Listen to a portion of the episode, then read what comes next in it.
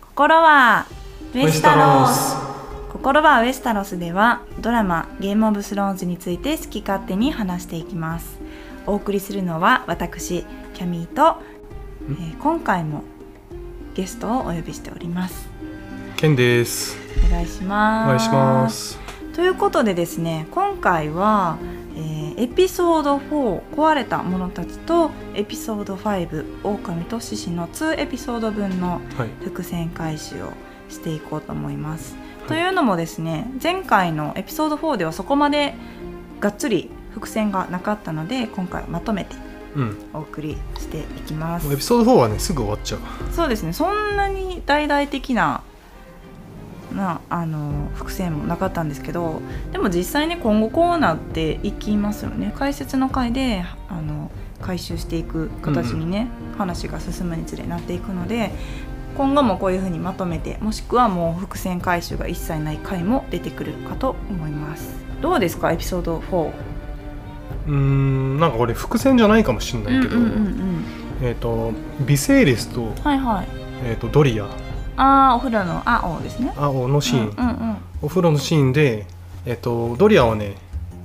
なんかドラゴングラスの探検を持った男の話とかあー言ってた服を着替えられるように顔を変えられる男の話とかをちょっとするんだけうどんまあこれはもちろんねその後々出てくるうん人 たちやっぱ2回目見るとうわこの時にこんなことすでに言ってたんやってそうそうそねえもう存在はもうこの時にうはい言ってますよねだからドラゴングラスとてか1回目でこんなん気づかないけどね気づかないもう追えないですよね情報が多すぎて、って言っててあはいあそうそうこんなこと言ってたんだうっていうのん2回目見ると分かります、うんうんうんちなみにあのミアのソロス出てた気づきましたあそうそうそれもね2回目じゃないと気づかないシーンだよね、うんあミラのノソロスジェイミーとジョリーが、うんうんうんえー、とロバートの部屋の前でうんうんうん話してるシーン、はいそこでえっ、とあれはあれですよねパイクの方位の話そうそうパイクは、えーグレイジョイの反うんう乱んうんの話で、うんでミアノソロスが、うんうんえー、とこの剣、うん炎の剣をうん持ち上げ、んうん振りかざして、うんうん一人で突っ込んでたよねみたラいイトブリンガーでしょなはそういはいはいやライトブリンガーじゃないいライトブリンガーじゃないのあれじゃないじゃないじゃないライトブリンガーって何ライトブリンガーはうんとねほぼこべの物別語物なの別物あ伝説的な感じライトブリンガーってそうそうそうそうライトブリンガーもどきってことじゃああれえーモドキでもないよただの炎のあ剣全然別件なんだライトブリンガーはアゾーラハイっていうむ人が昔持ってた剣ミアのそろそろただの炎の剣でしょ あれどうやって火つけてるんでしょうね何なん だろうねオイルめちゃめちゃずるいですよねあれかっこええもんだってうんへえ私ずっと宮野ソロスって宮野っていう名字だと思ってましたあの宮野守る的な確かに宮宮あのミアの兵庫の健さんみたいな感じでそうすそようねそうそで見バレしますねうはい宮っていうところのソロスさんうん宮野ソロス他は何かありました他これもうちょっと伏線かどうかわかんないけうど、んうんうんえー、とアリアとうんネットが、うんうんうんなんかネットはアリアに対してなんかお前はいつか将来うん砦のうんうん主人と結婚してみたいなそうそうそうそうはいはいはいはいでなんかこ子供を産んでうんうんどうたらこうたらうんうんみうたんいな、うんででまあ「That's not me」って言うんだよね、はいアリアははいはいはいはい日本語とはなんだっけ、私は違うわみたいなそうそう字幕だよねこの時はうんうんこれは、まあ、シーズン7エピソード2うんで、ナイメリアと再会する時うん、うん、それね確かね Hulu と Amazon プライムうんビデオうんでね役が違うんですよねうんあのナイメリアとあったあの雑の優のとこうんうんなんかちょいちょいあるんですよ Hulu と Amazon の絶妙に字幕が違うとこがあって、うんはいで最初私はそのシーズン7のこの2話ですよねエピソード2はいでナミリアとアリアが再会する時にその「雑の言う」っていうのを聞いて、うんこれってあのオマージュやって思ったんですけどそのえー字幕がね「あなたらしくないよね」って書いてあったんですよ。うーんで耳で聞いた英語雑の「You」って言ってたからんどういう意味なんやろうと思ってでも字幕が「あなたらしくないよね」っていう字幕だったんできっとあれはナイメリアでそのナイメリアってそのグローブを取ってって言っても言うことを聞かずにそのグローブを取らなかったりとかねなかなかアリアの言うことを聞かないわあの狼だったじゃないですか。うんだからそういう意味でウィンターフェルにおいでよっていうアリアの言葉に対して去っていったこれでもし言うことを聞いたらそれはナイメリアらしくないよねそうだよねあなたは私にはついてこないそれでこそナイメリアだっていう風に取ったんですけどうんうんアマゾンの方は「That's no you」っていう英語に対する字幕が「違うのね」なんですよ確かうんそれだけ聞くと全然違うねそうなんですあれ果たしてあれはナイメリアだったのか違うのねだから結局違ったのかどうなんだろろうって思ったんですけど結局あれはナイメリアっていうことでいいんですよね。うん100%ないメうんうん、だから私は Hulu の字幕がその部分がすごい好きです。うーんてかね、そのうん言っちゃ悪いけど Amazon プライムのやつね、うん結構適当だからね、あそうなんですうんかてかあの題名あタイト確ルかに見ればわかるけど全然違うからそうですものによっては放題の作り方もちょっと甘い感じが。あ甘いというか一緒じゃないからねそもそも間違ってうんる、うん正解があるのに間違ってるからふ、んふんふんふんじゃあやっぱりあれはナイメリアでシーズン1エピソード4の「That's No Me」をうんオマージュというかね,、そうだねしてる「That's No You あなたらしくないよね」っていううん役でいいんですよね。はいはい伏線でもないんだけど、はい商標議会が開かれて、うんえー、とジャノス・スリンと、うんうんまあ、シティ・ウォッチの総帥が、うんうんちょっと治安が悪化してるから、はいはいはいなんか悪化しててうんちょっと人が足んないんですみたいな、はいはいはいとは言っいてネットはじゃあ俺の家来20人あげるから言ってましたなんかなんとかしてくれよ、うんみたいな時を言うっんて、言ってうんバリスはその時に、うわやっちまってるこいつみたいな顔するんだよね私それ全然気づかなかったです言われるまであ本当はだからネットってねもうこういうとこからねミスが続くんだよねいまあ、ミスというか過信してるというか、まあ、爪が甘いというか自分の、うんかなり甘いねあまりそう危そうそ険うを感じてないというかそうこれは実際にでも治安治安が悪くなったんですかまあ誰実か際にが悪仕組んくだいや悪くな普通に悪くなってるでしょで自分の家来を20人シティウォッチの方に送ってしまってでうんまあ皆さんご存知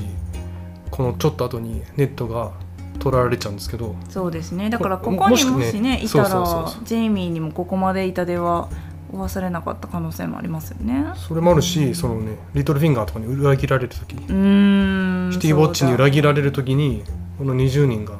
シティウォッチ側に行っちゃってるってことま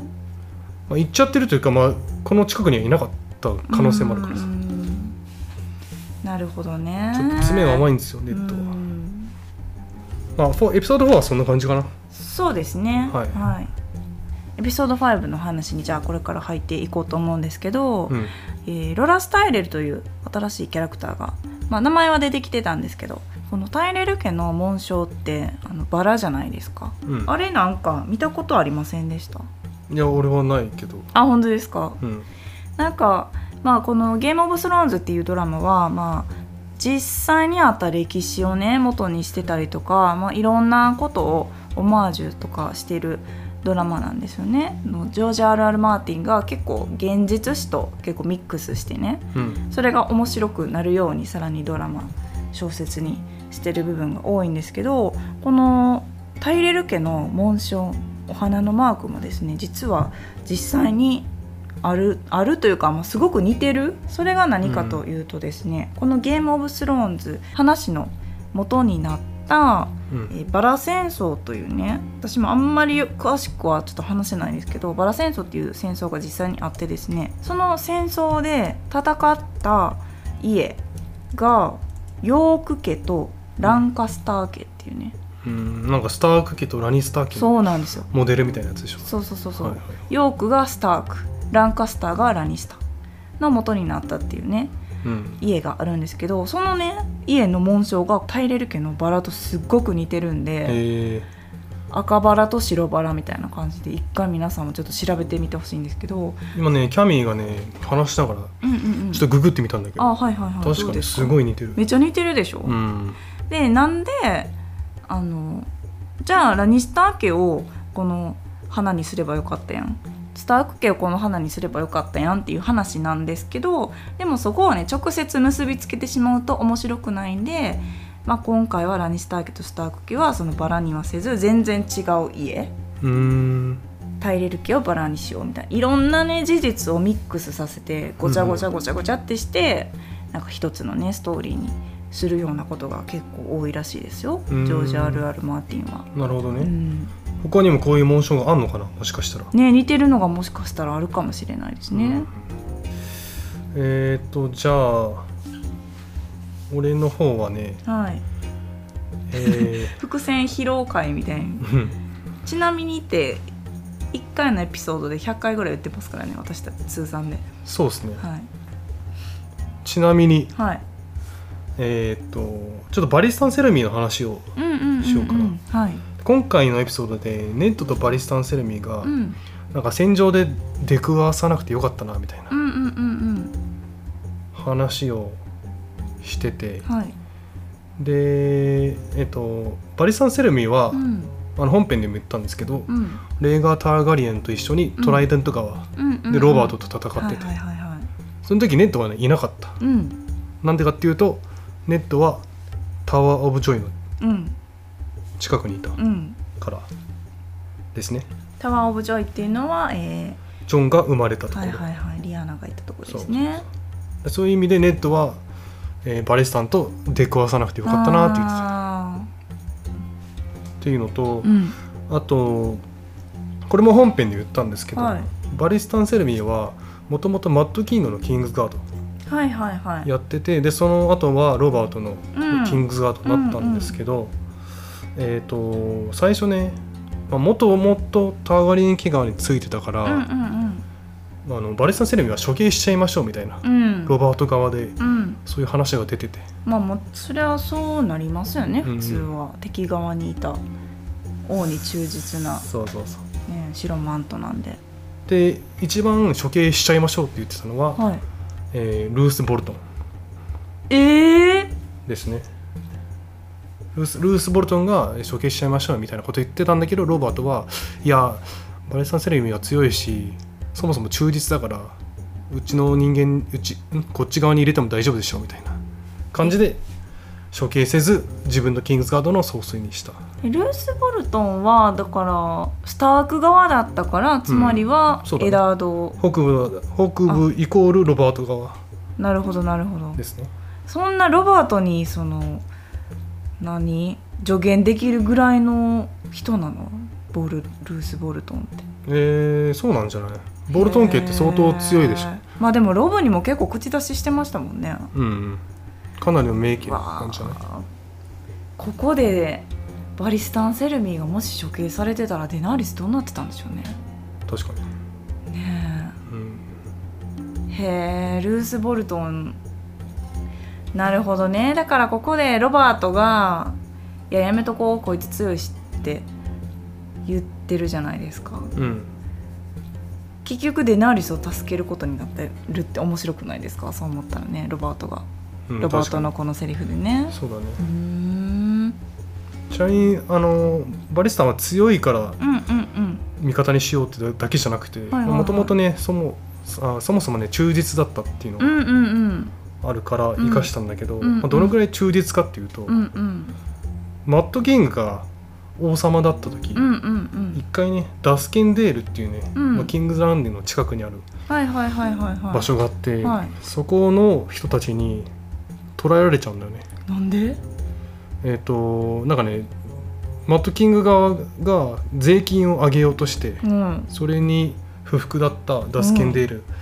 の人間たちが、うんマット・キングを捕まえるっていう、 面白そうで半年間ぐらいね、へえ助け半年も、うん、ダスケンデールの力をねぶちぶち込まれてたやっぱ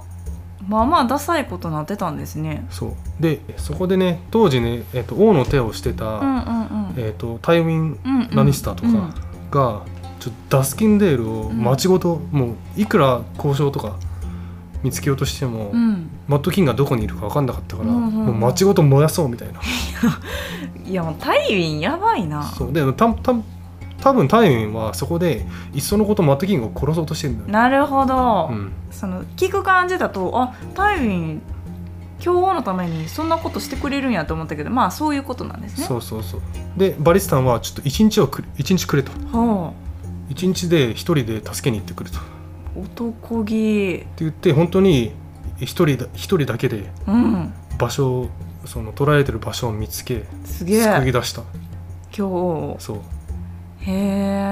えかなり忠実な、強胆生きる伝説、そうめちゃくちゃ強いへあとねちょっとコロッと話変わっちゃうんですけえど、はいえっと、これもちょっと原作にしか出ない話、うんうんうんえっとバリスとうんうんイリリオ・モパティスめっちゃ気になってましたの私そ関係れちょっと本編でねあの後々この2人の関係は伏線回収会に言うって言ったんですけど、はいはいはいはいはいえっ、と彼らはなんで知り合いかというか、うんあの地下牢でうんちょっと大事な話をしてたかっていうとんんんもともとね通通というかつながってて、っ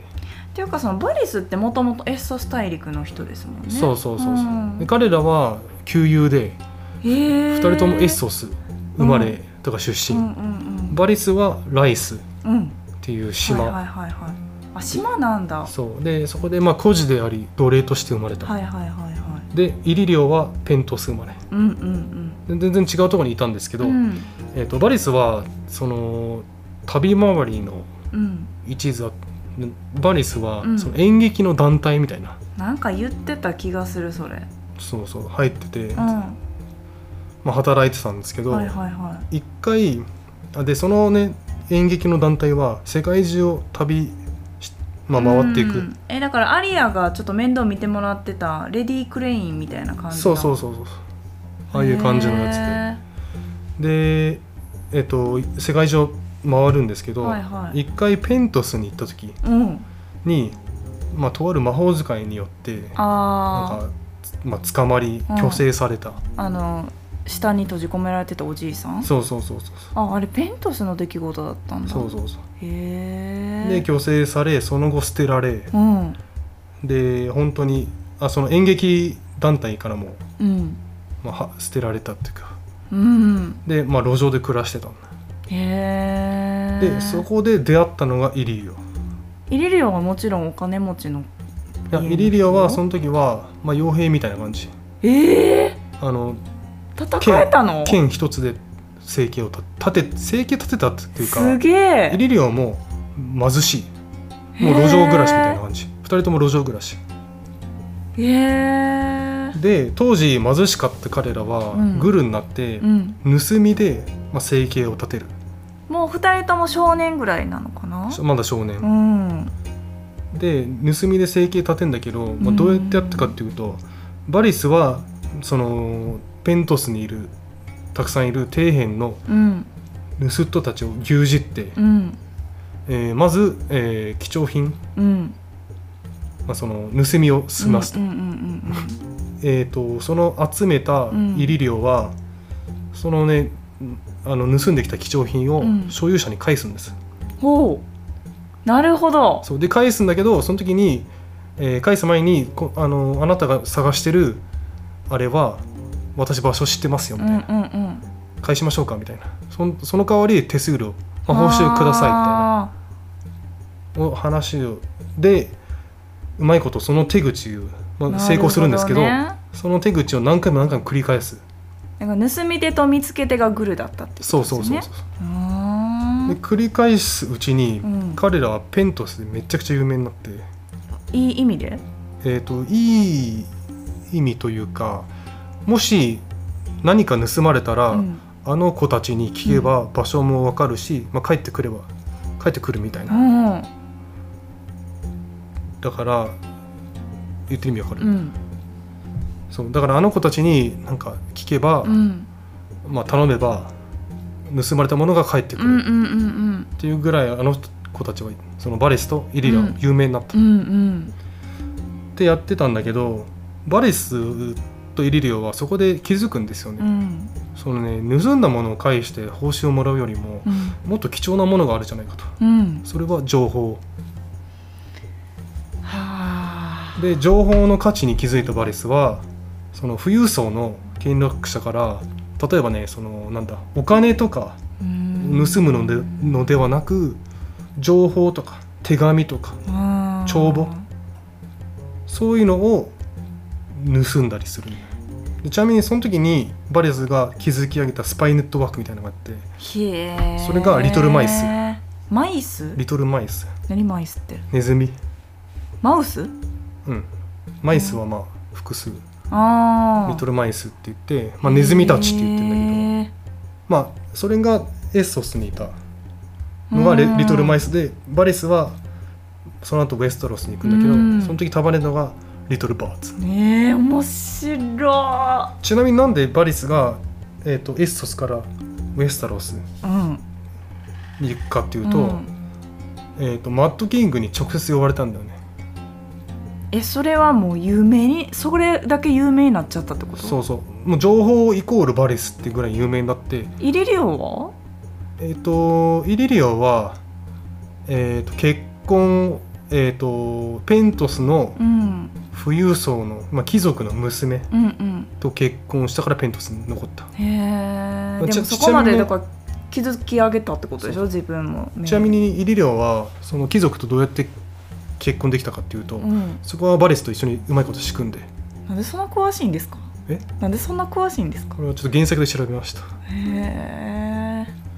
そうでマット・キングはなんでバレスを呼んだかっていうと、うんすごい人間不信になっててその時例えばうんタイビンのことを、まあ、おタイビン・ラニスターが王の手だったんだけど、うんもうしこいつ信用できないとか、うんうん、しまいには自分の息子であるレイガーうんとかレイガーの妻である、えーとエリア・マうーテル、ん、もう全員誰も信用できないみたいになってでも自分のスパイが欲しいからバリスをエッソスから呼びうーんそこでそのうんバリスなんだっけ諜報うん情報員諜報員みうたいなん感じとして働かせたへえでもデナーリスも最後の方そうなってましたもんね誰も信用してなかったもんねうんでもその自分の父親がそうなった状態で読んだ男性バリスをうん自分が焼き殺しちゃうってのは面白い因果関係というかねああ確かにへそうそうだからまあバリスはねもともと奴隷出身だったんですけど、えうんなんとそういう経緯があって王の商標議会のメンバーにあれ上り詰めると、まあ、そんな話が、へーまあ、一応原作にはうんありますとかなりちょっと面白かったわ本当ですかいやだってイリリオとただのその小鳥つながりでつながってるのかなって思ってました小鳥経由地点みたいなうーんまあすそうだねへえだからおと幼なじみというかちちなみにねうんこれ全然ちょっとまたコロッと話変わっちゃうんですけど、うんなんかバレあ バリスとうんイリリオうはん2人とも、まあ原作の方でねうん原作の方では2人ともブラックファイヤーなんじゃないかっていう噂があってええつまりターガリエン家の落とし子っやばていうねそのちょっとファンセオリーめっちゃ入ってるけどどっからそうなったのえっ、とね簡単に言うと、うん2人ともターガリエン家をちょっと待ってくださいブラックファイヤーがおそらくわからない方もいると思うんであーブラックファイヤーは、はい、たまあ、簡単に言うとターガリエン家の落とし子だ例かえらばスノーみたいなそ感うじそでしうょそう北部のスノーとか南部のドーン あス南部はドーンです 南、えーサンドとか、はいはいはいリバーズとかねそうそうそうそうそれのターガリン系バージョンがブラックファイヤーへえだから A 朝廷でもブラックファイヤー出てきますよねあ出てこないあーんとね出てくるかなっうーあーどうなんだろうへえていう噂があるどっからそうなったのあそのターガリン家をめっちゃ推してるとことかうんそもそもなんかあのなんかねちょっとこれはもう一回ちゃんと調べていつか話しそうかな、んんん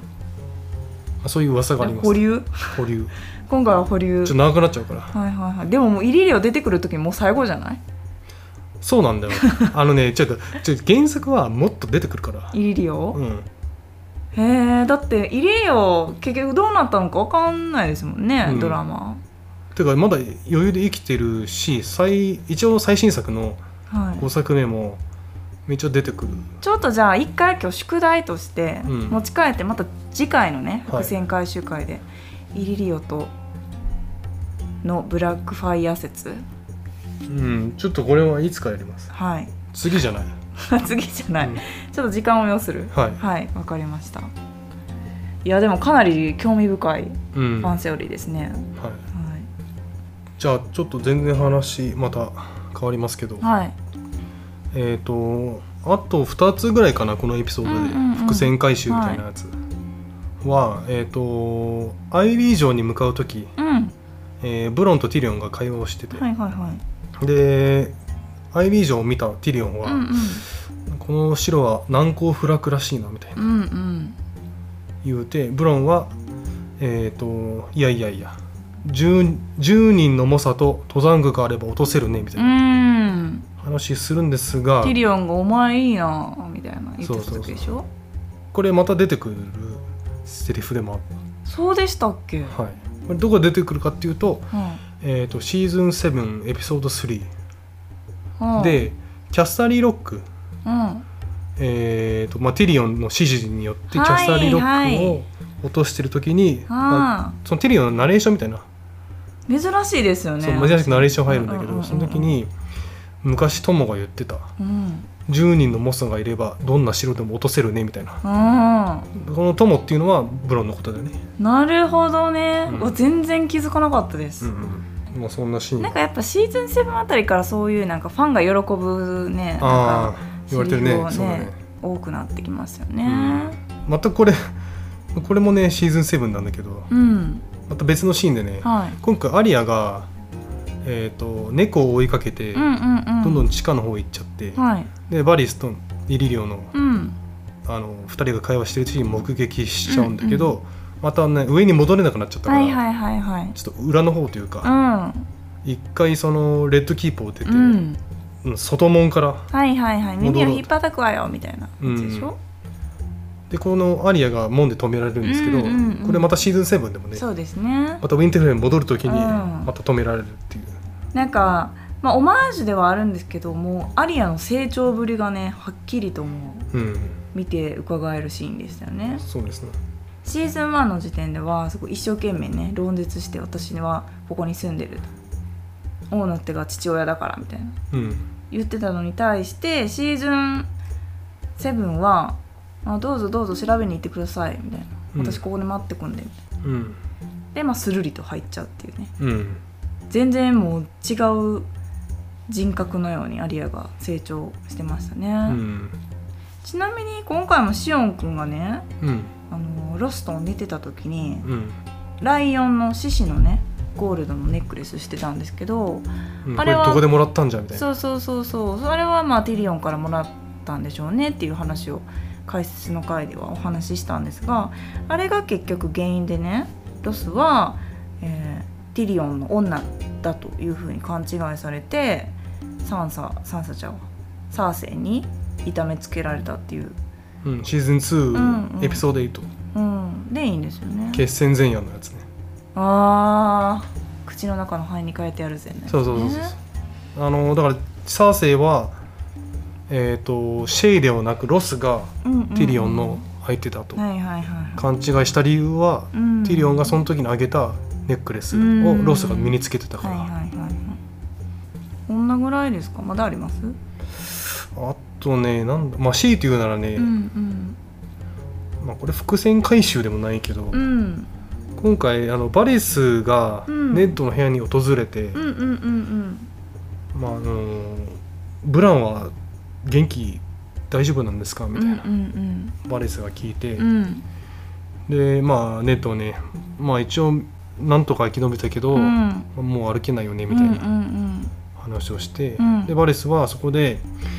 なんか私もねある部分を切断しまして、うんあまあ、これはチンチンのことなんですけど、うんうんうんうんまあ、それによっていろいろ閉じた可能性もあるけど、うん予想外の可能性も開いたものですって言って、はあはあはあまあ、これはブランのね、うんまあ、3つ目のカラスうんの能力が開いたっていうことを案じてるようなあーだからここを初見で見た時はその虚勢された分できることはな減ったけど、うんその分情報っていう武器を手に入れていろんな可能性が広がったっていう自分のことをうん言ってるんですけど後々考えるとそのブランに対しても置き換えて見ることがそうだねできるセリフでもあるっていうことですよね。歩けなくなっちゃったけど違う能力が身についてうーんどうですかエピソード5。うーんなんか45は結構私の中で地味なんですよまあ地味だねなんか6からやっぱりうわーってくる感じがうんするんでまあ今後もまた伏線がこういう風に少なくなっていく可能性もあるんでそういう時はね2話3話まとめてがっつりうん伏線回収していこうかなと思いますそうですねはいじゃあ終わりですかはいじゃあそれではまた次回バラーモルクリス